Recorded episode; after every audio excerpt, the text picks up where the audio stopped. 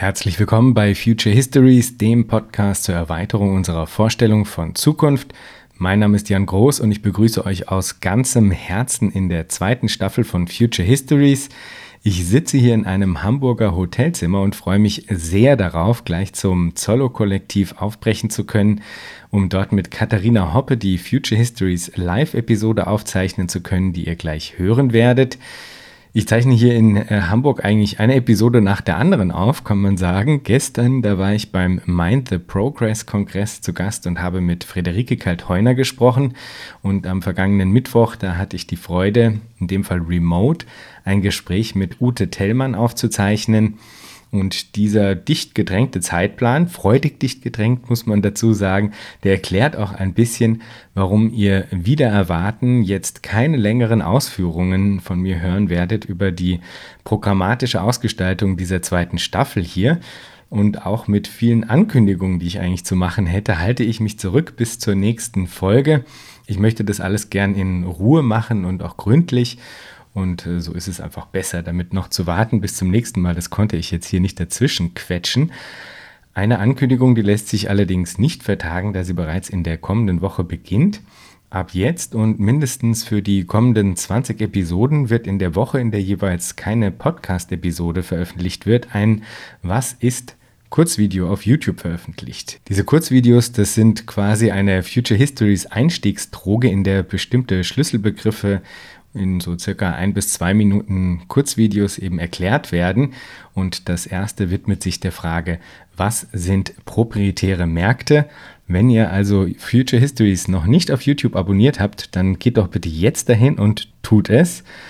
Eine andere Sache, die sich in keinem Fall aufschieben lässt, ist meinen Dank auszusprechen. Ich danke Viktor, Nils, Veronika und Joachim, Carmen, Wilfried und Fabian für ihre Spenden. Ich danke Mate für die Erhöhung seiner Unterstützung auf Patreon und ich begrüße Alessandro ganz herzlich in der Gemeinschaft der Future Histories Unterstützerinnen und Unterstützer auf Patreon. Und ich danke natürlich dem Zollo-Kollektiv für ihre Einladung hier nach Hamburg. Ich bin schon total gespannt auf das Gespräch, das ich jetzt gleich führen werde und wünsche euch viel Freude mit der heutigen Episode Future Histories mit Katharina Hoppe zur Kraft der Revision.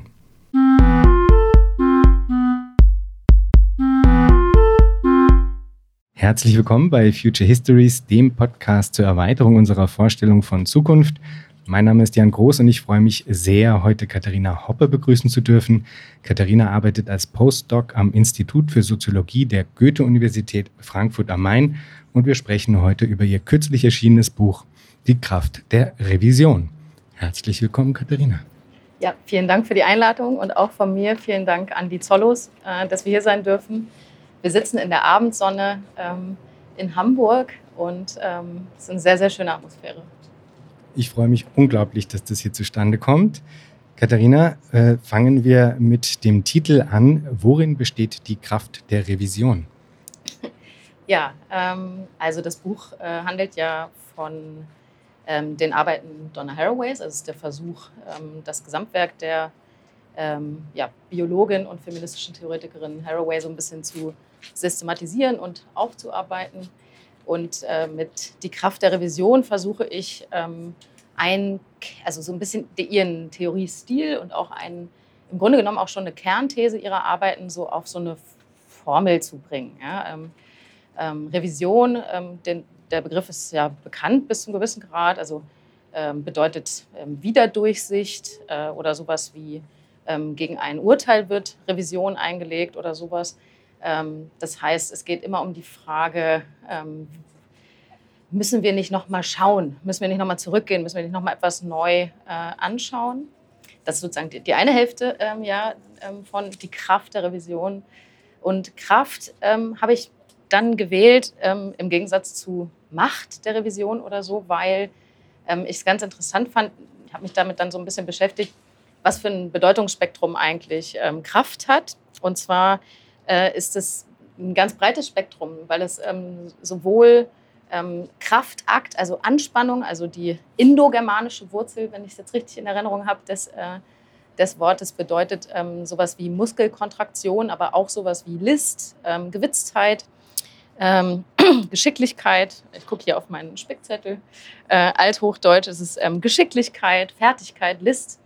Und was mir daran gefallen hat, war, dass es sozusagen beides ist. Also einerseits der, das Kämpferische, also etwas sich gegen ähm, Herrschaftsverhältnisse aufzulehnen und andererseits aber dabei ähm, das Kreative auch mit drin zu haben. Also ähm, die Kraft der Revision als ähm, eine Kopplung von Wiederdurchsicht, also Neuansätzen, Offenheit, auch feministischer Selbstkritik, denke ich, spielt hier eine große Rolle ähm, und Kraft eben, weil politische Strategien, darüber werden wir wahrscheinlich heute auch noch sprechen, im Anschluss an Haraway halt immer beides sind. Also irgendwie die Negation des Bestehenden, aber eben auch eine teilweise Affirmation und der Versuch, ähm, Beziehungen, die schon bestehen, anzueignen, weiterzudenken, ähm, über sich hinauszutreiben. Ja, das ist ja ein bisschen der Versuch mit dem Titel. Und es klingt gut. es klingt großartig. Und ähm, ich muss auch sagen, dass genau das, was du eigentlich jetzt da zuletzt auch angesprochen hast, etwas ist, was mir unglaublich gut gefallen hat in diesem äh, Denken, dass sie eben nicht nur in der Kritik äh, verharrt. Also es äh, gibt ganz offensichtlich eine, eine sehr starke Kritik es wird festgestellt, dass wir in einer Krise, einer sehr berechtigten Krise des Anthropozentrismus stecken, ähm, dass es eine Krise der Wahrheit gibt, die damit verbunden ist und dass es eine unglaublich stark mit beidem verwobene äh, Krise des Ökologischen gibt. Und ich fand es aber extrem gut, dass sie halt nicht in der Kritik verharrt, dass sie auch auf gar keinen Fall in irgendwelche so pseudo-apokalyptischen Szenarien dann irgendwie abbiegt oder sowas, sondern dass sie eigentlich immer auch konstruktiv vorgeht. Also dass sie eigentlich, obwohl das so eine, so eine große Bandbreite an Dingen ist, die sie da ähm, behandelt und auch so sehr eigentlich große Themen immer am Start sind, ja, dass sie trotzdem eigentlich auch nicht davor zurückschreckt, zurückscheut, äh, in jedem Feld dann auch konstruktive Vorschläge dazu äh, zu machen, wie man denn das anders angehen könnte. Und als ich dann äh, Buch gelesen habe, da äh, hatte ich das Gefühl, und das wäre vielleicht was, was wir dem Gespräch insgesamt auch vorausschicken könnten. Ähm, mir schien das so, als gäbe es wie so eine Art Grundpositionierung, eine Art ähm, äh, auch wie, wie, Einstellungsfrage, wenn man so will, ja, die sie, die sie hat und die sie auch äh, dazu befähigt, eine, einen so gearteten, produktiven Blick eigentlich auf die Dinge ähm, zu, zu werfen. Und äh, als ich das äh, Buch gelesen habe, da schien es mir eben so, als wäre das alles nur möglich, weil sie so konsequent und auch so, so durchgehend radikal eigentlich Verbundenheit denkt und auch äh, letztlich dann die Positioniertheit. Vielleicht kannst du uns diese, diese Ausgangsfigur ihres Denkens äh, ein wenig näher bringen. Ja, das ist natürlich eine irgendwie auch ähm, große Frage. Also Verbundenheit, ähm, Beziehungshaftigkeit, Relationalität, das ist vielleicht nicht alles genau das Gleiche, aber das ist für ihre Arbeiten tatsächlich ähm, auf allen Ebenen relevant. Also sowohl für die Theoriebildung als auch, also die, die, den Modus der Theoriebildung, als auch für das, was sie beschreibt oder wie sie sich die Welt vorstellt, nämlich aus Beziehungen entstehen, äh, entstehend und bestehend, ja? also aus ähm, konstitutiven Beziehungen. Und Positionierung oder Positioniertheit heißt dann auch immer das, ne? also positioniert sein in der Welt, in auch teilweise ähm, unübersichtlichen ähm, Beziehungen und um vielleicht kurz was zu Ihrem Denkstil jetzt erstmal noch zu sagen, also die, oder zumindest mein Eindruck, also ich weiß nicht, wer schon mal einen Text gelesen hat von ihr, ähm, aber es ist ähm, eine ganz spezifische Form des Schreibens. Ähm, und also sie verbindet ganz unterschiedliche Materialien, also ähm, Comics, äh, biologische Forschung, ähm, verhaltensbiologische äh, Forschung, primatologische Forschung, habe ich schon gesagt, ja. Ähm, aber auch natürlich Philosophie, poststrukturalistische Theorie und so weiter und so fort. Ja, das heißt, diese Verknüpfung ähm, unterschiedlicher Wissensbestände ist, glaube ich, etwas ganz Charakteristisches für ihr Werk und auch etwas, was für sie ähm, sowas wie Objektivität oder auch wissenschaftliche Wissensproduktion ausmacht oder ausmachen sollte. Ähm, das ist so ein bisschen der Modus der Theoriebildung und der ist dann natürlich auch relational. Ja? Also die Relationierung von unterschiedlichen Wissensbeständen beispielsweise. Mhm das hast du auch angesprochen, sozusagen, sie lässt sich nicht zu einem apokalyptischen Denken hinreißen. Das gilt auch wiederum für die ähm, Theoriebildung insgesamt, auch eine Antidogmatik daraus. Ne? Also ähm, es ist ganz selten, dass Haraway, also häufig ist ja Theoriebildung so, dass ein Strohmann errichtet wird, ja, dann wird gesagt, äh, das ist alles ökonomistisch und das finde ich uninteressant und deswegen mache ich jetzt das. Sowas macht Haraway eigentlich nie. Ne? Also sie versucht ähm, zu gucken, was interessant ist. Und wenn sie Sachen uninteressant findet, dann beschäftigt sie sich halt nicht damit. Also ganz selten gibt es natürlich auch so kritische Auseinandersetzungen, aber ähm, es ist eher der Versuch, wirklich ähm, ja, auch konstruktiv ähm, mit so Theoriebildung und so weiter umzugehen. Ich habe in der ersten Staffel von Future Histories und wir fangen jetzt mit der zweiten Staffel an, hatte in der ersten Staffel es immer wieder mal in verschiedensten Gesprächen versucht zu droppen und äh, zu eruieren, wie man denn politische Theorie auch mit postanthropozentrischem Denken irgendwie zusammenbringen kann. Und dann habe ich das eben Leute aus der Politikwissenschaft gefragt, Soziologinnen, KulturwissenschaftlerInnen und so weiter und so fort. Und man ist da irgendwie immer wie so ein bisschen an eine, an eine Wand äh, ge gestoßen, hatte ich das Gefühl. Also irgendwie äh, kam es mir so vor, als ob das Denken über Politik, ja, über politische Theorie, dass äh, die Art und Weise, wie wir darüber sprechen, dass das alles einfach noch so sehr in alten Gedankengebäuden eigentlich verhaftet ist, eigentlich schon fast erschreckend äh, stark sogar, und dass es unglaublich schwer fällt, eben auch ein ein, ein, Verdenken, ein Denken in solchen Verbundenheiten, wie du das jetzt beschrieben hast, dass in sowas wie zum Beispiel politische Theorie quasi einzubinden und das dann auch produktiv zu machen. Also wie kann man sich das vorstellen? Ja, es gibt diese, diese, diese Explosion äh, der Polis, wenn man so will. Es geht jetzt nicht mehr nur darum, die Menschen mit einzudenken, wenn man sich fragt, wie denn äh, politische Gefüge aussehen könnten, sondern man erweitert es und erweitert es und erweitert es, aber es wird immer weniger greifbar. Es wird immer schwieriger, sich davon auch ein Bild zu machen eigentlich. Und äh, dafür fand ich jetzt wiederum Haraways Denken unglaublich äh, produktiv eigentlich. Vielleicht kannst du uns ein bisschen äh, das näher bringen, wie man ihr Denken auch in, in dieser Richtung äh, eben verstehen kann, nämlich in einer also dezidiert politischen Art und Weise zu denken, vielleicht auch in Richtung einer eben postanthropozentrischen politischen Theorie, wenn man so will. Ja, mhm. ja. also wenn man mit Haraway politische Theorie denken will, muss man sich, glaube ich, zuerst ähm, verabschieden von den, sage ich jetzt mal, äh, liberal-demokratischen Grundbegriffen. Ähm, ja? Also ähm, sie würde halt sagen, es gibt da auch eine, eine schöne Stelle, ähm, wo sie halt sagt, naja, also das Letzte, was Tiere brauchen, ist, dass wir denen jetzt noch unseren menschlichen Subjektstatus überstülpen. Ja? Weil das ist dann sozusagen einfach nur das Gleiche. Ja? Also Menschlichkeit, ähm, Anthropomorphisierung ist dann der Fachbegriff, ne? ähm, wird auf ähm, auf Tiere projiziert. Ja, sagt sie, was soll das? Ja, das ist doch völlig uninteressant. Ne? Interessant ist, ähm, dass wir Begegnungen haben können mit Andersheit und mit radikaler Andersheit, die auch anders bleibt. Also die man nicht auf den Begriff eines liberalen, souveränen Subjekts bringen kann. Oder vielleicht auch und es auch nicht will und soll, sozusagen. Ja?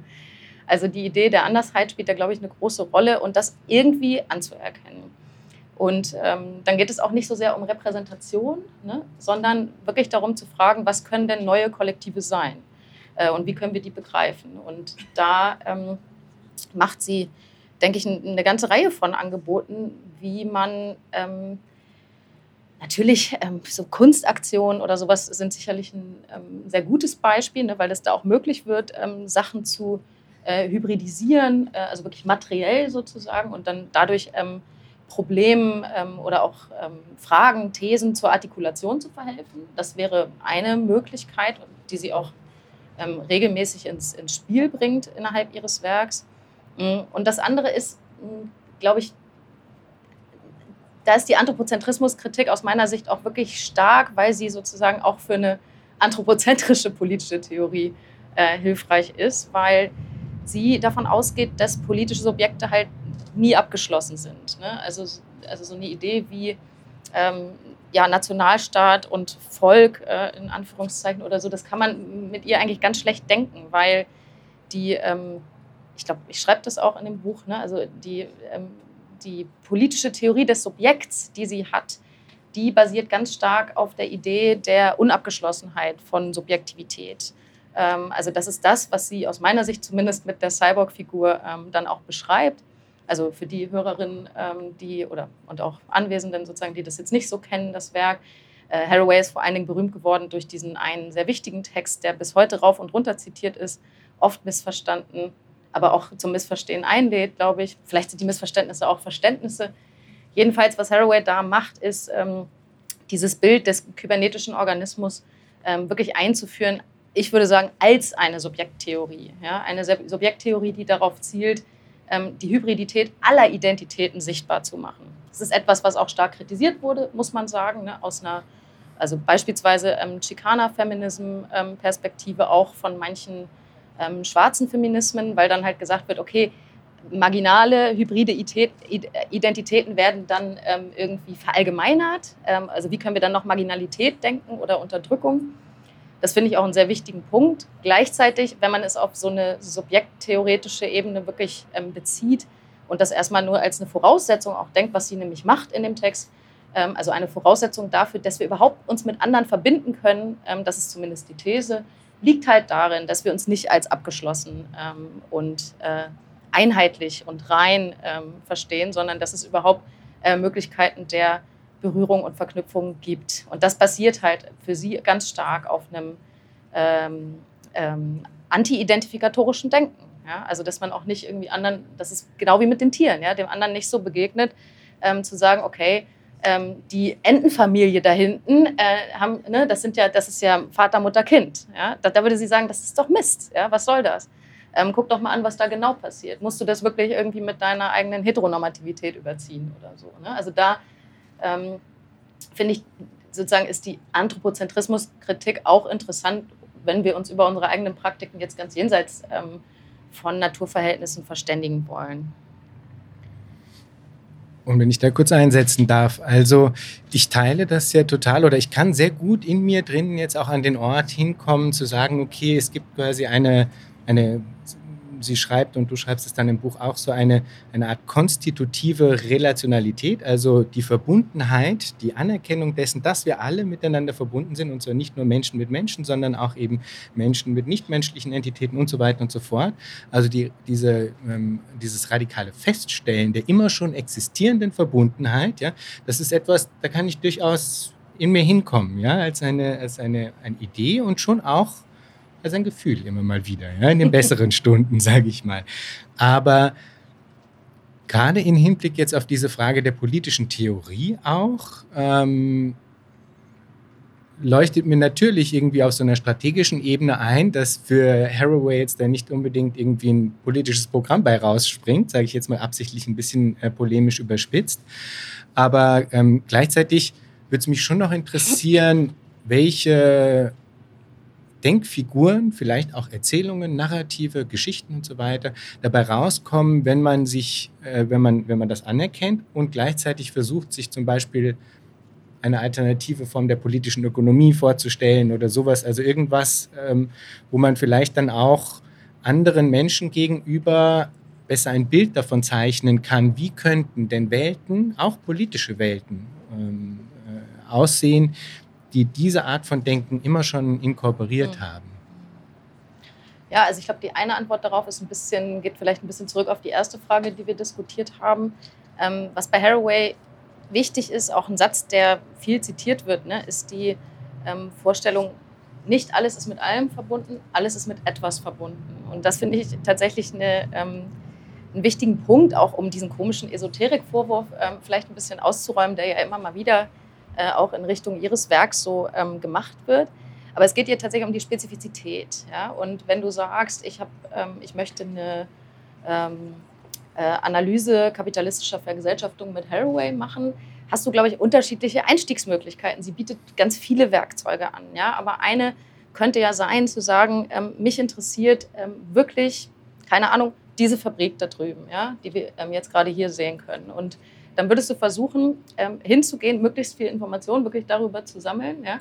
Und die These, die Haraway vertritt und die ich auch nicht uninteressant finde, womit ich aber nicht sagen will, dass es nur noch so geforscht werden sollte, ja, wäre halt zu sagen, okay, wenn wir jetzt da hingehen, ähm, welche Verbindungen eröffnen sich denn, ja, wenn wir da genau hingucken?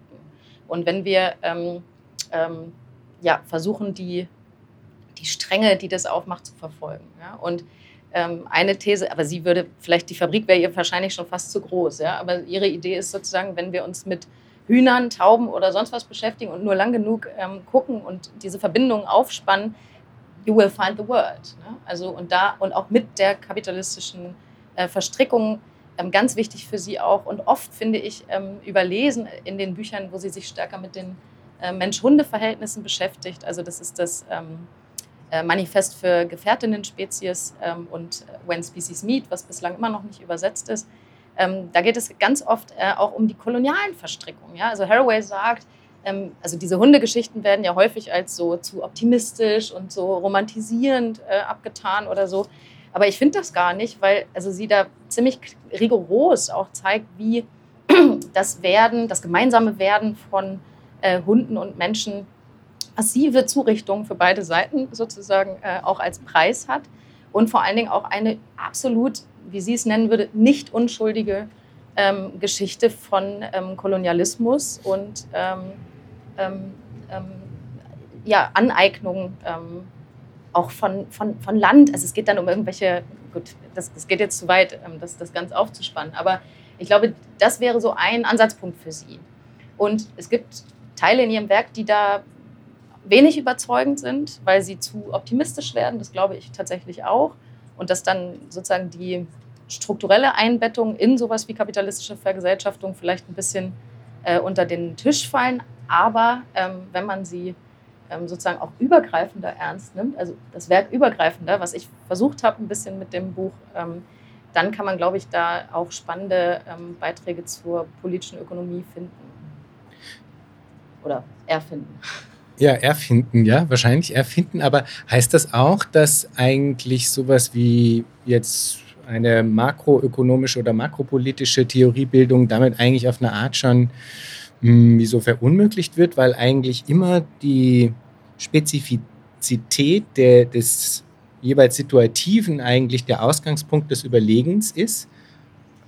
Hm, das kann man so sehen oder man sagt halt, das ist eine, ein anderes Vorgehen, ne, um, um über Struktur zu sprechen. Also es muss ja nicht, also über, um über Strukturen zu reden, müssen wir nicht immer sozusagen ähm, davon ausgehen, ähm, dass, es, dass es Heteronormativität. Haraway würde halt andersrum ansetzen und sagen, okay, ähm, wie können wir aus bestimmten Situationen heraus vielleicht das auch noch mal stärker irritieren, ähm, facettenreicher ähm, darstellen. Ähm, ich meine, ein ganz wichtiges Thema des Gesamtwerks ist ja auch ähm, darüber nachzudenken, wie wird eigentlich sowas wie Weiblichkeit, sowas wie Natur, sowas wie Animalität ähm, jeweils historisch spezifisch hergestellt. Und das unterliegt Geschichtlichkeit natürlich. Aber das, wird, das materialisiert sich natürlich auch als Struktur. ja? Also ich glaube, es ist eher eine, eine, ein Perspektivwechsel vielleicht. Also, also auch sowas wie, Entschuldigung, sowas wie Race, Class und Gender auch weniger vorauszusetzen, als es sozusagen herauszuarbeiten. Also solche ähm, Herrschaftsverhältnisse punktueller. Total, ich, also ich verstehe das auch voll auf der, also eben auf der Analyseebene. Ja, ich glaube, was ich so ein bisschen noch versuche ja. herauszukitzeln, ist, ist, die, ist die Frage, wenn man ins Konstruktive, ins äh, Produzierende, also auch in, eine, in eben die positiven Erzählungen oder die affirmativen Erzählungen von wie es denn anders sein könnte, geht, ob auf dieser Ebene dann eigentlich diese, diese Makroebene auf eine Art dann auch verunmöglicht mhm. wird. Ne? Ja, also Haraway geht ja sehr weit eigentlich in, der, äh, in dem Erdenken auch von Zukünften tatsächlich. Also deswegen passt es ja auch äh, in die Podcast-Reihe. Also die ähm, ähm, eine berühmte, also es gibt natürlich verschiedene Stellen im Werk, die sich dafür anbieten, aber eine Geschichte, die jetzt im neuesten Buch ähm, oder im Let letzten Buch, was sie, letzte Monographie, muss man sagen, die sie vorgelegt hat, ähm, beschreibt. Also Unruhig bleiben ist die letzte Monographie, was auch auf Deutsch schon vorliegt. Ähm, was sie da am Ende macht, ist wirklich ähm, die, also sie hat immer irgendeine Form von narrativer ähm, Theoriebildung, aber in, in, diesem letzten Kapitel von Unruhig bleiben, das heißt Camilles Geschichten, da ähm, radikalisiert sie das. Also das ist wirklich selbst eigentlich Sci-Fi oder was sie spekulative Fabulation nennt. Und was sie da macht, ist ähm, tatsächlich eine ganz andere Welt zu erdenken, in der ähm, ähm, es ja, speziesübergreifende Verwandtschaftsverhältnisse wirklich im engeren Sinne gibt. Also nicht nur, ähm, wie man sagen könnte, dass die Welt ohnehin eingerichtet ist, weil wir alle immer miteinander werden, sondern wirklich auf einer auch, denkt sie sogar an genetisch manipulierten ähm, Ebene. Ja? Also die Idee ist dann, dass jedes menschliche Wesen, was geboren wird, einen sogenannten Sim äh, kriegt, einen Symbionten einen nichtmenschlichen Symbionten, äh, mit dem, ähm, ja, also, ja, wo es auch eine gentechnische Manipulation gibt. Und dann ähm, die Person, beziehungsweise dann auch irgendwie nicht mehr Person, also da muss man dann ein ganz neues Vokabular finden, ja, in sogenannten äh, Communities of Compost leben, in Kompostistengemeinschaften. Und das ist natürlich äh, total abgefahren, wie vieles, was sie macht, ja, aber mh, hm, wenn man das versucht, ein bisschen wieder runterzuholen, sozusagen von, der, ähm, von, dem, von dem fast schon utopischen ähm, ähm, Niveau der Erzählung, ähm, ist das interessant, ja, weil darüber nachgedacht wird, wie können wir andere ähm, Communities of Care, um jetzt mit Mike äh, Laufenberg zu reden äh, oder auch anderen, ja, also wie kann man Sorgeverhältnisse anders ähm, organisieren, ähm, was sind, ähm, ähm, ja, wie, wie kann man Familienverhältnisse anders verstehen, also wirklich jenseits von heteronormativer äh, oder bürgerlicher Kleinfamilie, wenn man so will. und da geht sie sehr weit. Und ob man damit sozusagen für eine politisch-ökonomische Kritik der Verhältnisse was anfangen kann oder nicht, ich glaube, das muss man ausprobieren. Ich glaube, es ist einfach nicht der Fokus und das ist dann ja auch eine Möglichkeit. Aber wenn es ganz verloren geht, wird es irgendwann auch schwierig. Also das sehe ich schon auch. Ja? Also wenn, ähm, ähm, also aber da meine ich jetzt eher so auch wirklich Analysen der Gegenwart, ähm, ähm sozusagen das völlig aus den Augen verlieren, dann ist das schwach. Und da wird auch Haraways Werk schwach. Das ist, glaube ich, einfach so. Aber lass uns da trotzdem noch ein bisschen genauer hineingehen in diese Verbindung von äh, Gegenwart und dem Erdenken von Zukünften, auch dem äh, erzählerischen Erdenken von, von Zukünften, weil ich selber habe auch immer mal wieder Probleme mit dem Begriff Utopie. Ich glaube, ich könnte das jetzt gar nicht unbedingt so genau festlegen, warum, weil ich mich nämlich auf der anderen Seite auch ein bisschen dagegen verwehren würde, äh, dass jetzt da zu schnell beim Erdenken alternativer Zukünfte dann so dieser Blueprint-Vorwurf kommt, wo dann immer gesagt wird, aha, du versuchst doch da jetzt eine Zukunft festzulegen und dann gilt es, die herbeizubringen und das ist doch falsch und das sollte man nicht machen, das muss ein Prozess sein. Ähm, also gleichzeitig stoße ich mich eben doch auch ein bisschen an dem Utopie Utopie-Begriff und du hast jetzt dort äh, im, im, Buch dann eben eigentlich die Praxis von Haraway auch eine utopische, kritische Praxis genannt. Und ähm, du schaust gerade, dass das wahrscheinlich nicht so passt, aber äh, grundsätzlich die Frage zieht eigentlich viel mehr darauf ab, wie denn überhaupt ihr Verhältnis ist in Bezug auf Gegenwart und Zukunft, weil sie ja gleichzeitig auch so ein bisschen davor warnt, dass eigentlich diese Erzählungen nicht in irgendein entferntes Reich springen sollen, das nichts mehr mit der Gegenwart zu tun hat und so tut, als könnte man quasi Tabula Rasa machen und dann auf Basis dessen denken, sondern dass diese Erzählungen des Zukünftigen für sie eigentlich immer auch mit der Gegenwart verwoben sein müssten, beziehungsweise eigentlich auf eine spezifische Art gegenwärtig sein müssen, obwohl sie komplett eben äh, Fabulation sind, Speculative Fabulation. Nicht?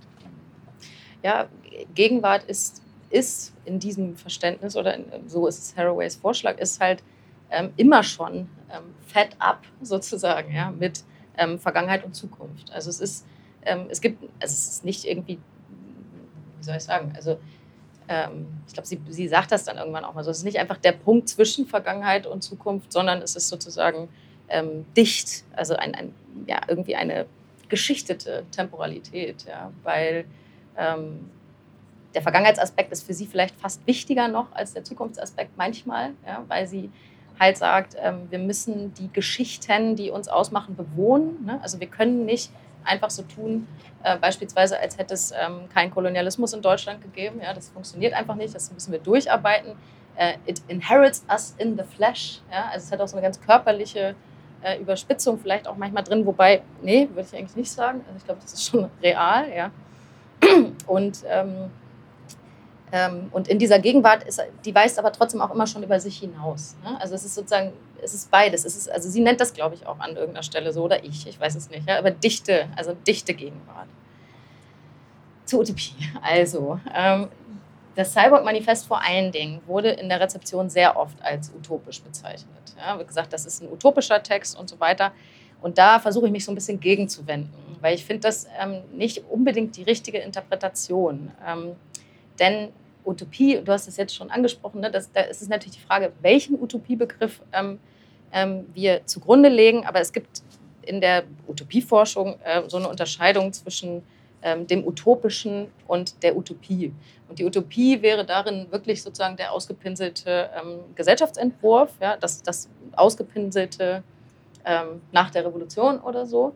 Und das utopische Moment ist halt dann eher was Schwächeres, ne? also wo, du, wo, wo sozusagen beispielsweise sowas wie ein, ähm, ein schwacher normativer Horizont oder sowas ähm, gesetzt wird. Und ich finde aber, wenn man diese zweiten Dings meint, also diese zweite Variante, dann ist es, dann, dann kann man auch einen anderen Begriff dafür nehmen. Ne? Dann kann man sagen, das ist ähm, spekulativ oder das ist, ähm, das, das würde ich vorschlagen für Haraway, also dass es so eine spekulative Praxis ist ähm, man könnte aber vielleicht auch noch andere Wörter dafür finden. Ähm, bei ihr ist diese Spekulation, und das ist wirklich wichtig, finde ich, auch für ein Verständnis ihres Gesamtwerks, was wir eben gesagt haben schon, also diese krasse Verwurzelung in der Gegenwart und auch der, der Wille, ähm, sich mit dem ganzen Dreck, ja, de, in dem wir uns befinden und der ganze Müll und der ganze Matsch und alles, was sozusagen die Gegenwart, wie sie jetzt ist, ausmacht, ähm, mit all ihrer Destruktivität erstmal zum Ausgangspunkt zu nehmen und, das, und nicht sozusagen die völlige Negation äh, einzuführen, ne, sondern zu sagen, naja, in partialer Affirmation und in partialer Negation müssen wir halt versuchen, mit dem, was jetzt hier ist, ja, so beschissen das ist, ähm, etwas zu machen. Und ähm, ich meine, Orte, wie, ähm, wo wir uns gerade befinden, sind ja sicherlich ein gutes Beispiel für sowas. Ja? Also es gibt einen Ort, der nicht ähm, genutzt wird und ähm, er wird anders äh, angeeignet und darin ähm, auch stückweise ähm, ja, etwas, etwas Neues in die Welt gebracht, was auch neue Möglichkeitsräume eröffnet. Aber es ist natürlich trotzdem in partialer Affirmation auch, ja. Ist ja auch kein Problem. Nur weil ich äh, manche Sachen auch okay finde, habe ich ja nicht gesagt, Kapitalismus ist klasse. Also das ist, ähm, finde ich, ja, nee, also es klingt so banal, aber ich meine, das ist, finde ich, in vielen ähm, ähm, linken Diskussionen gar nicht so selbstverständlich. Also, dass man sagt, naja, ähm, wir müssen halt auch mit dem arbeiten, was da ist. Das ist interessant. Bei, bei mir geht es eigentlich genau andersrum, muss ich sagen, dass ich eigentlich das Gefühl habe, also ich würde dem total zustimmen mhm. und finde das quasi selbstverständlich oder obvious, also im, im absolut positivsten Sinne sozusagen. Es gibt vieles, aus dem wir zehren können, auch in diesen Gegenwarten jetzt. Ähm, mir geht es eher andersrum, dass ich eben, wie gesagt, so ein bisschen mit dieser Blueprint-Keule das Gefühl habe, dass das zu schnell passiert. Dass eigentlich auch das Denken in Utopien, wenn man so will, ja, dass, dass auch das produktiv sein kann, um, also, und zwar dann, wenn man es als eine Art von Geschichten erzählen eben auch wieder äh, ähm, auffasst, um nämlich genau eigentlich das zu erzeugen, was Haraway, auf was Haraway auch immer wieder hinarbeitet, nämlich eigentlich Öffnungsprozesse. Ja? Also, dass im Grunde die, Ansage, es könnte auch anders sein und durchaus auch ein bisschen konkreter zu werden als nur die Aussage, es könnte auch anders sein, dass das also in meiner Welt auf jeden Fall auch sehr produktiv sein kann und eben weit entfernt davon, dass daraus dann unbedingt resultieren müsste, dass irgendjemand sagt, es muss auch so sein und es kann nur so sein und dass dann quasi diese Verengungsprozesse wieder stattfinden, die in irgendwelche Totalitarismen enden oder so. Also insofern habe ich, glaube ich, eher bin ich da vielleicht in Richtung ähm, Utopie ein bisschen äh, großzügiger, zumindest als Haraway, würde ich sagen. Ja. Sie sagt das nicht so explizit. Ihr ist es mhm. egal. Haraway interessiert sich für sowas auch nicht. Ja? Wie wir das nennen, ob wir, also was, was ich, das ist nicht, das ist nicht ihre Frage. Ne? Also auch wie sie jetzt, wie sie selbst dann verstanden wird. Also wenn ich sagen würde, du äh, Donna, ähm, ich, ich finde übrigens, du bist einfach gar keine utopistische Denkerin, sagt sie, okay, also ne, sozusagen da, da, festgelegt zu werden, ähm, das interessiert sie nicht. Mhm. Ähm, ich glaube auch, dass sie so ein Buch wie meins schon interessiert, aber viel mehr interessiert sie halt, ähm, welche geilen Kunstprojekte ähm, im Anschluss daran gemacht werden, welche experimentelle Forschung, transdisziplinäre Forschung.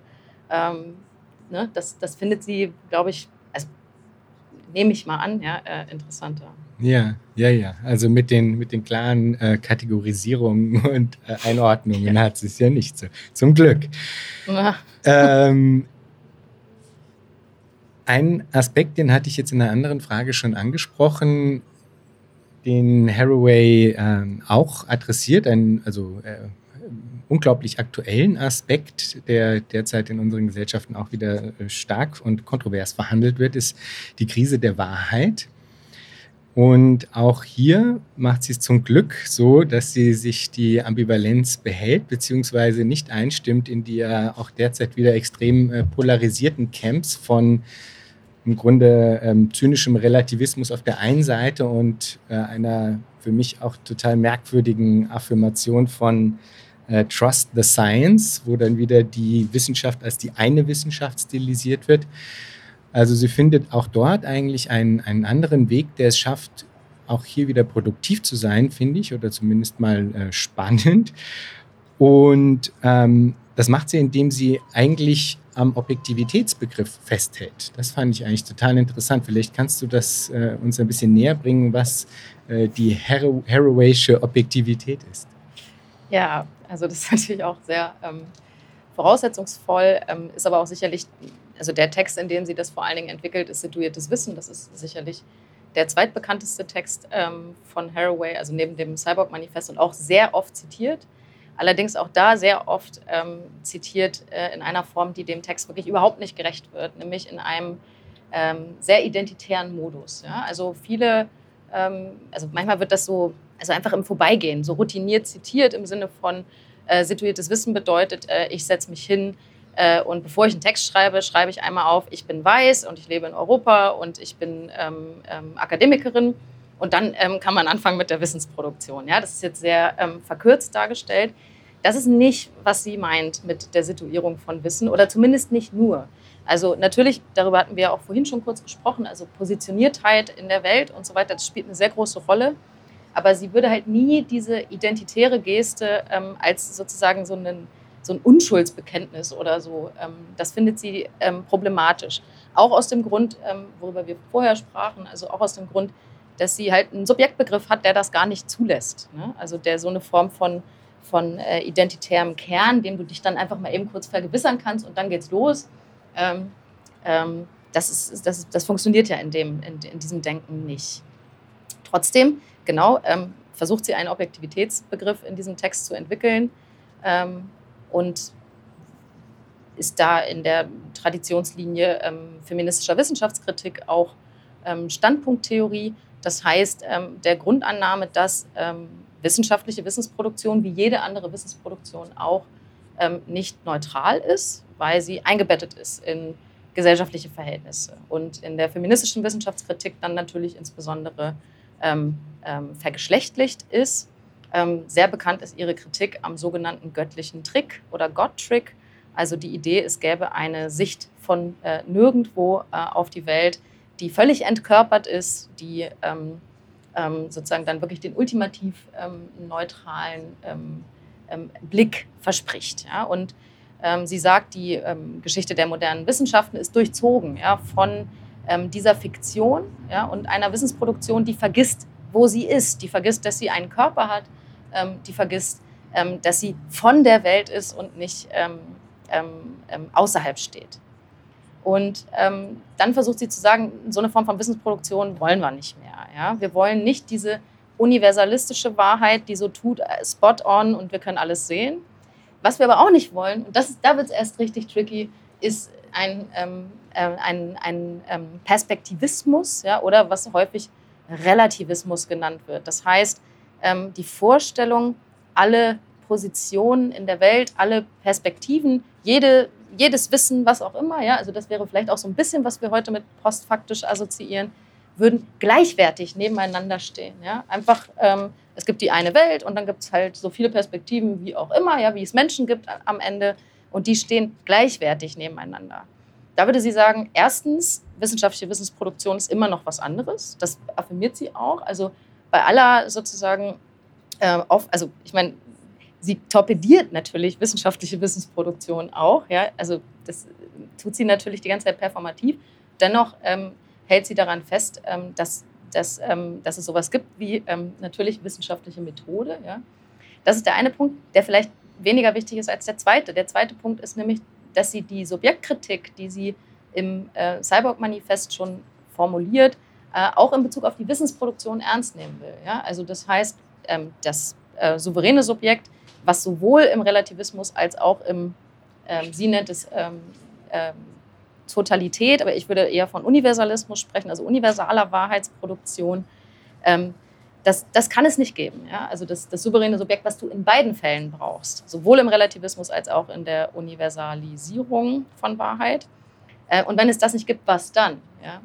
Und sie sagt, naja, ähm, wir müssen Perspektiven verknüpfen. Ja? Das ist dann auch, was sie meint mit partialen Perspektiven. Also es gibt ähm, in der Wissens, also wenn wir Wissensbestände ähm, äh, haben, weisen die immer schon eine Form von Umstrittenheit und auch Öffnung auf. Und es geht dann darum, ähm, ja, Verbindung herzustellen zwischen unterschiedlichen Wissensbeständen und auch, das sagt sie äh, in dem Text auch, äh, um teilweise Übersetzungsleistungen. Ja? Also der Versuch, ähm, auch in andere Disziplinen zu übersetzen, also transdisziplinärer zu arbeiten. Beispielsweise finde ich, ist etwas, was man aus diesem Text so ableiten kann, aber auch ähm, sozusagen die, ähm, die Hegemonie westlicher Wissensproduktion zu hinterfragen, also indigene Wissensbestände beispielsweise aufzugreifen.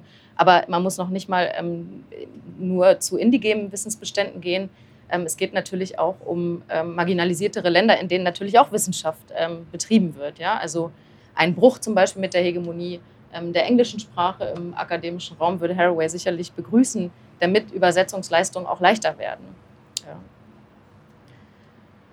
Genau, und das ist der Punkt. Also es darf keine totale Sprache geben, keine universale Sprache. Wir müssen sozusagen auch irgendwie mit dieser Vielstimmigkeit äh, arbeiten. Und Objektivität, sagt sie dann ja, ähm, und das ist so ein rätselhafter Satz, ja, also Objektivität ist ganz einfach situiertes Wissen. Aber es ist nicht so einfach, glaube ich. Aber das sind ein paar Aspekte von diesem Theorem, so wie ich es verstehe. Aber ich glaube, man kann das auch in sehr vielen verschiedenen Weisen verstehen. Ähm, aber der Aspekt der Verknüpfung ist zentral, das ähm, denke ich schon. Das schließt jetzt eigentlich ein bisschen mehr noch an diese Frage der Utopie und äh, oder der, des kritisch-utopischen Erzählens und der Zukunft-Gegenwart an eigentlich. Denn mh, hm, gerade wenn man eben doch sich erlaubt, äh, die zumindest mal Skizzen des Zukünftigen zu zeichnen, die man irgendwie dann auch affirmativ auflädt und als strebenswert in irgendeiner Art und Weise ansieht, dann stellt sich ja doch auch immer die Frage der Transformation. Und die ist notorisch äh, schwierig, muss ich sagen, ja. Und äh, das ist wahrscheinlich auch zu Recht ein Vorwurf, den man dann den Utopistinnen und Utopisten vielleicht machen kann, dass sie darüber zu wenig nachdenken, wie man denn dorthin kommt oder hinkommen könnte. Hm, auf eine Art könnte man jetzt meinen, das ist bei Haraway indirekt schon abgedeckt, dadurch, dass sie ja zumindest sagt, immer schon mit dem Gegenwärtigen zu arbeiten, immer schon in den Welten, in den jetzigen Welten eigentlich verhaftet zu sein, das anzuerkennen, das äh, Situative mit aufzunehmen, aus dem heraus zu denken. Insofern wäre quasi dann die Ansage, naja, die Transformation ist eben im Prozess, das zu tun, schon inkludiert. Aber auch wenn ich das vielleicht auf einer theoretischen Ebene durchaus nachvollziehen kann, gibt es trotzdem eigentlich dann noch unglaublich viele offene Fragen in Bezug auf, wie denn tatsächlich jetzt Zukünfte wie die, die sie jetzt zum Beispiel in den Camille-Stories, um jetzt wirklich so einen entfernten Entwurf mal herzunehmen, um das zu kontrastieren.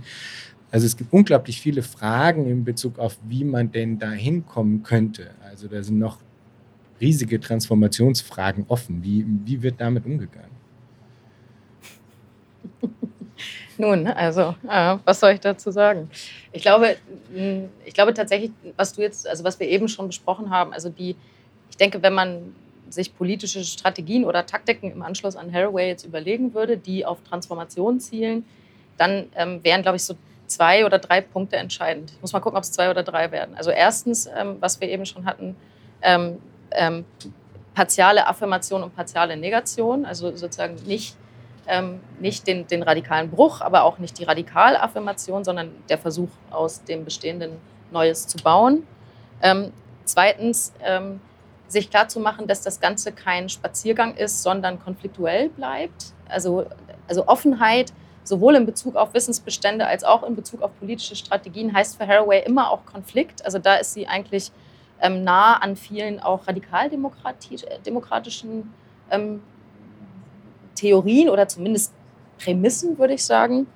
Äh, und drittens, ja, Kreativität. Ne? Also ich denke, das spielt für sie schon eine große Rolle. Also auch mit dem, ähm, was wir ganz am Anfang gerade gesagt haben, mit, dem, mit, dem, mit der Kraft der Revision, also auch diese mh, ja, Kreativität, auch, auch das Spiel, ähm, ähm, das Spielerische nicht zu, nicht zu vergessen.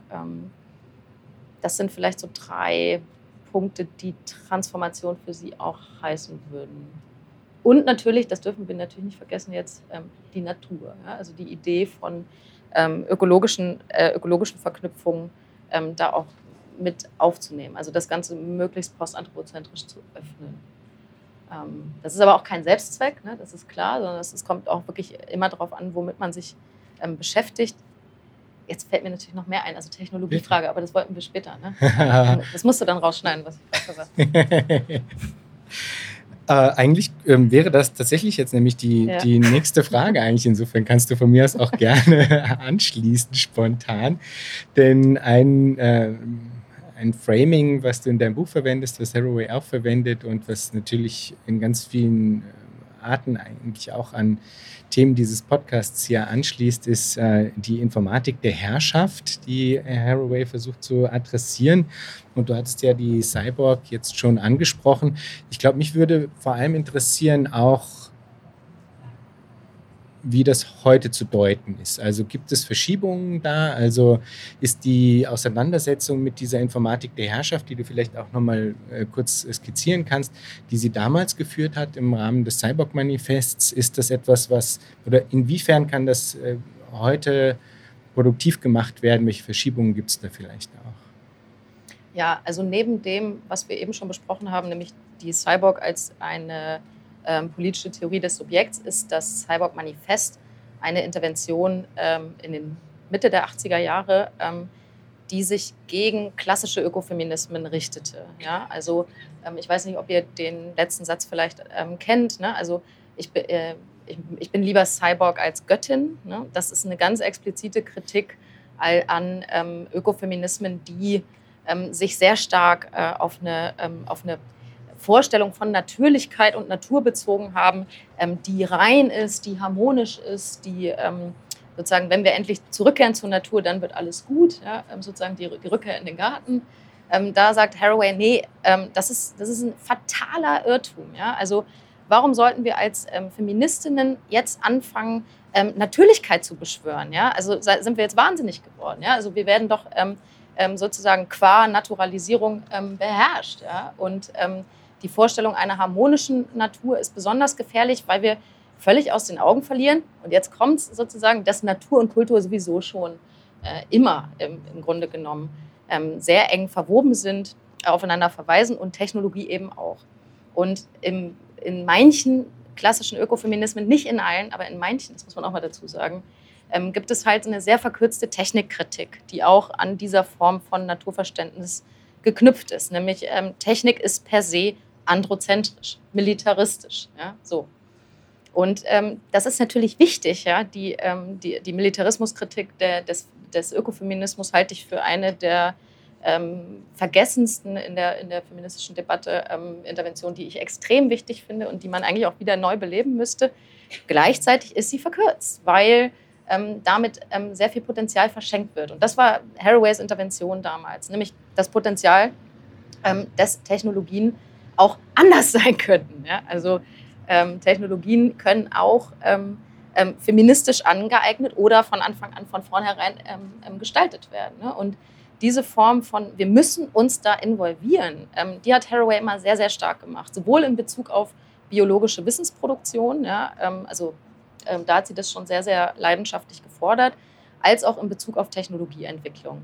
Und das finde ich nach wie vor einen wichtigen Punkt. Ja? Also ähm, nicht nur, ähm, dass, dass Feministinnen ähm, das, oder auch queer-feministische Interventionen ähm, da ähm, das Ganze aufwirbeln, ja, das ist, ähm, das ist sicherlich ein Punkt.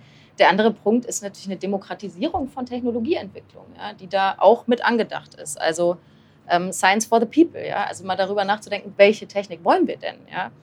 keiner hat Bock, ohne Technik zu leben. Also wir offensichtlich nicht. Ne? Wir sitzen hier gerade verkabelt. Ähm, aber auch auf einer basaleren Ebene ähm, ist es ähm, für ein feministisches Projekt natürlich absurd zu sagen, wir wollen gar keine Technologien. Also ich, ich würde dafür eintreten, dass jeder Haushalt auf der Welt eine Waschmaschine hat. Ja? Weil wer muss sich denn kaputt machen beim Wäschewaschen? Ja? Ähm, und so weiter und so fort. Und diesen Punkt hat Haraway sehr früh gemacht und auch mit sehr viel Weitsicht natürlich. Also ähm, ähm, ja, 85 war ja Google noch nicht gegründet oder so. Ne? Also das ist ja ähm, sozusagen noch weit davon entfernt, ähm, dass, dass wir alle irgendwie permanent auf ein, auf ein ähm, Smartphone gucken. Und in der Hinsicht muss das natürlich auch aktualisiert werden und weitergedacht werden. Aber die, ähm, ich sag mal, historische Ontologie des Cyborg-Seins ähm, irgendwie weiter zu untersuchen und ähm, abzu, ähm, abzugleichen, auch womöglich mit dem, was, was sie dann schon beschreibt, ähm, ist natürlich ein wichtiges Projekt, was ja auch weiter verfolgt wird. Ne? Also feministische Technowissenschaft ist heute ähm, nach wie vor ein extrem ähm, interessanter und vielgestaltiger Forschungsstrang und wird sicherlich auch bleiben. Und natürlich geht es da auch um, um veränderte oder andere, also Möglichkeiten, andere Technologien zu erdenken. Und die würden sich dann auch wieder vor allem dadurch auszeichnen, dass sie im Grunde ihre, sowohl ihre Situiertheit sozusagen berücksichtigen und die Universalisierung, die ja eigentlich gerade in Technologien äh, äh, gerne immer wieder befeuert werden, dass sie die sozusagen nicht reprodu reproduzieren, sondern dass sie im Grunde diese sowohl die Verbundenheit als auch die ähm, äh, Situiertheit dann quasi ähm, mit bedenken oder wie, was wären sozusagen die Hauptansatzpunkte, die man dann auch einer solchen alternativen Techniknutzung vielleicht mitgeben würde?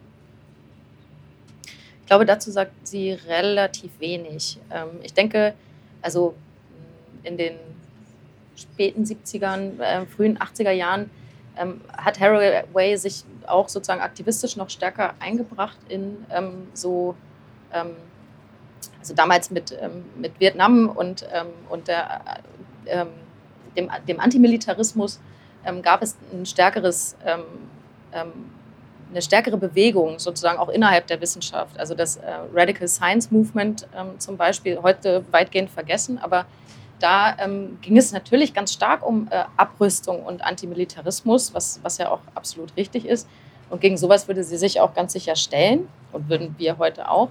Aber ich glaube, sie gibt jetzt nicht an, was sind gute Technologien. Ja? Also ich glaube, da würde es auch wieder darum gehen, auch Ambivalenzen herauszuarbeiten. Also überleg mal ähm, beispielsweise die Vernetzung von ähm, Transpersonen im Internet. Ja, es ist eine total ähm, wichtige Errungenschaft, ja, die für extrem viele Personen ähm, ähm, tatsächlich das, das, Leben und äh, massiv erleichtert hat. Ja, ich will nicht wissen, wie viele Suizide das ähm, verhindert hat. Ja, einfach diese Vernetzungsmöglichkeit.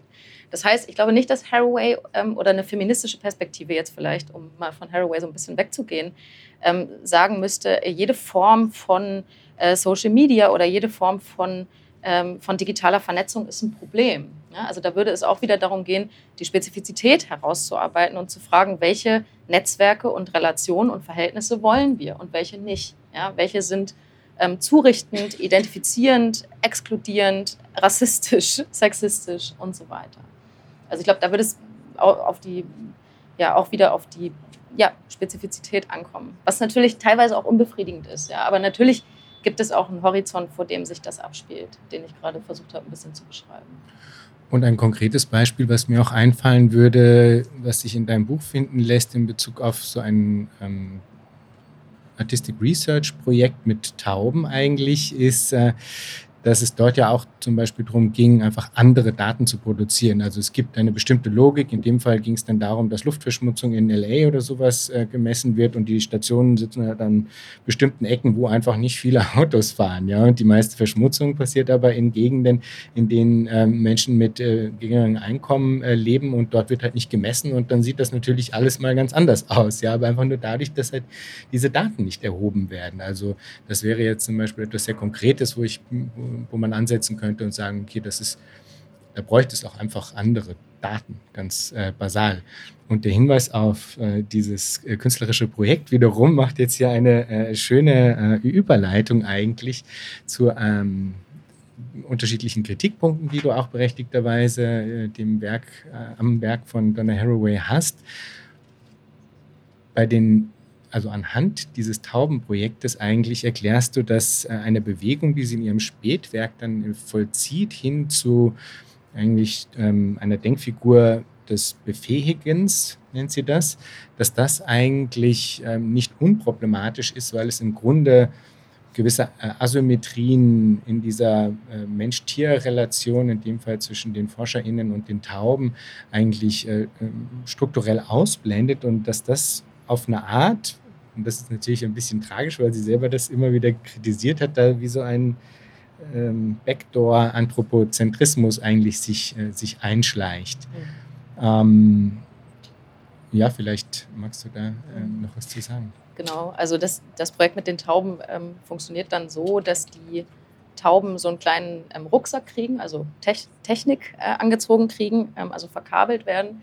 Und ähm, Haraway beschreibt dieses Projekt und, und an irgendeinem Punkt, ich glaube, es vielleicht ist es auch nur in der Fußnote, aber das weiß ich jetzt gerade nicht, ähm, sagt sie dann, ja, ähm, genau, äh, sagt sie dann, ähm, ich glaube, die, die Tauben waren auch stolz. Ja? Und das ist natürlich genau die Anthropomorphisierung, die sie eigentlich kritisiert, also gerade in den früheren Arbeiten. Ja? Zu sagen, woher soll ich wissen, ob diese Taube stolz darauf ist? Ja?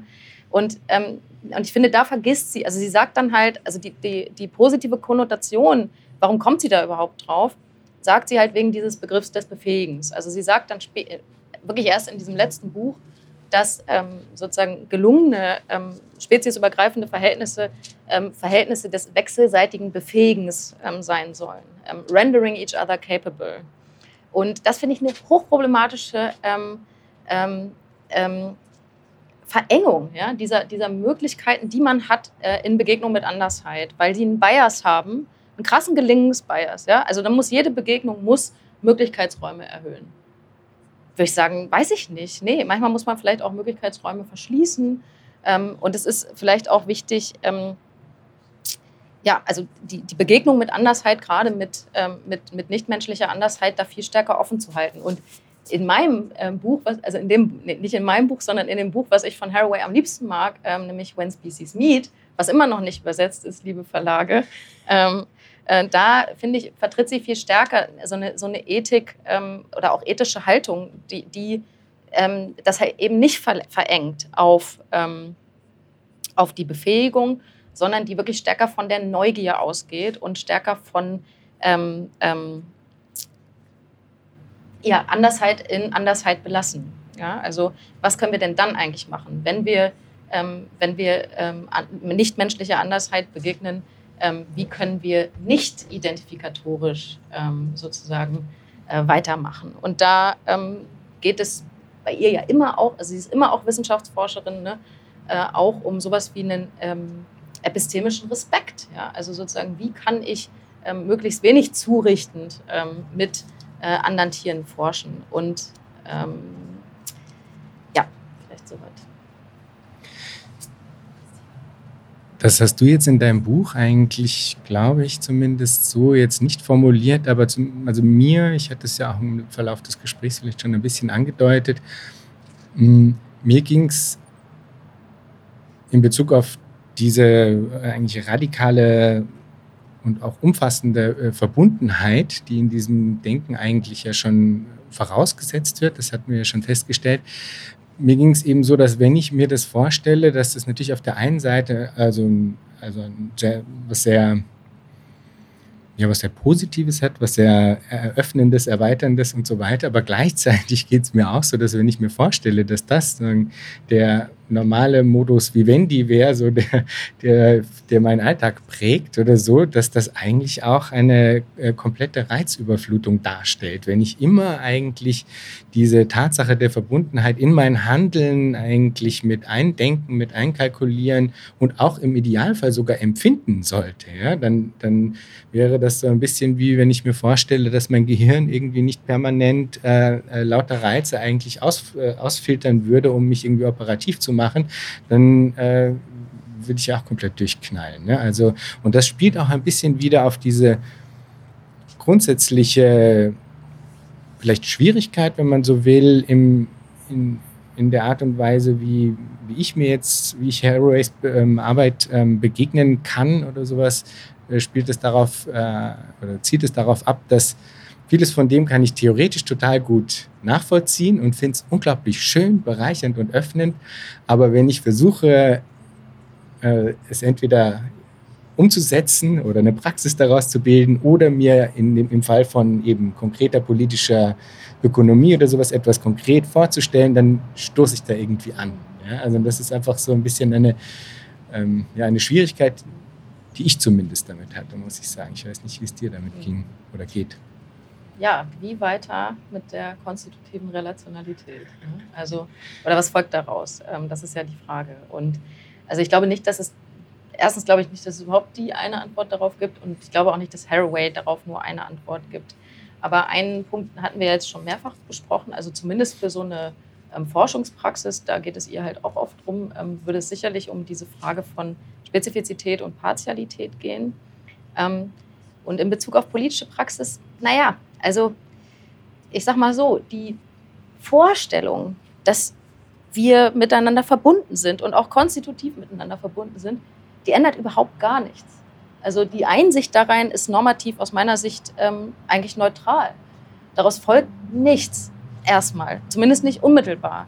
Aber ich glaube, wenn man ähm, zum Beispiel stärker über so Ideen von Begegnungen beispielsweise denkt oder so, ähm, da denke ich, gibt es erhebliche ethische Komplika äh, Komplikationen und Implikationen, aber eigentlich wollte ich sagen ethische Implikationen, ähm, nämlich, ähm, was ich vorhin, glaube ich, auch schon mal gesagt habe, also sozusagen ähm, eine Ethik der, der Neugier und ähm, der, ähm, des Anti-Identifikatorischen, wo sich dann auch Neues eröffnen kann innerhalb von, von Beziehungen, innerhalb von Begegnungen.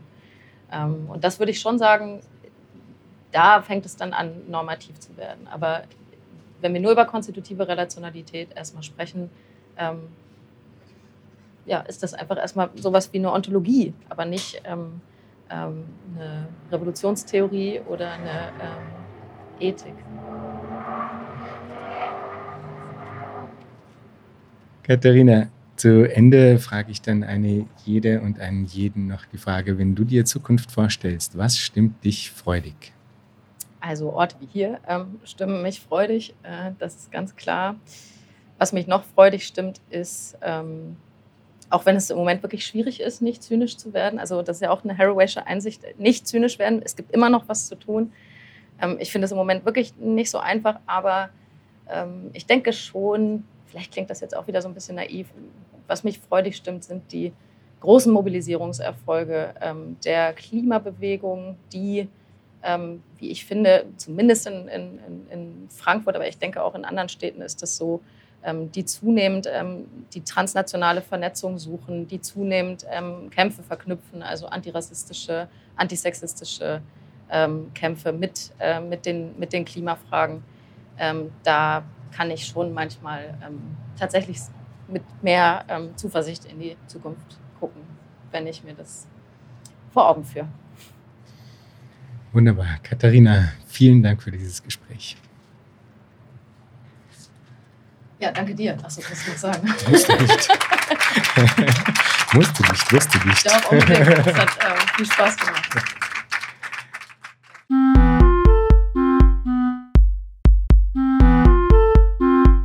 Das war Future Histories für heute. Vielen Dank fürs Zuhören.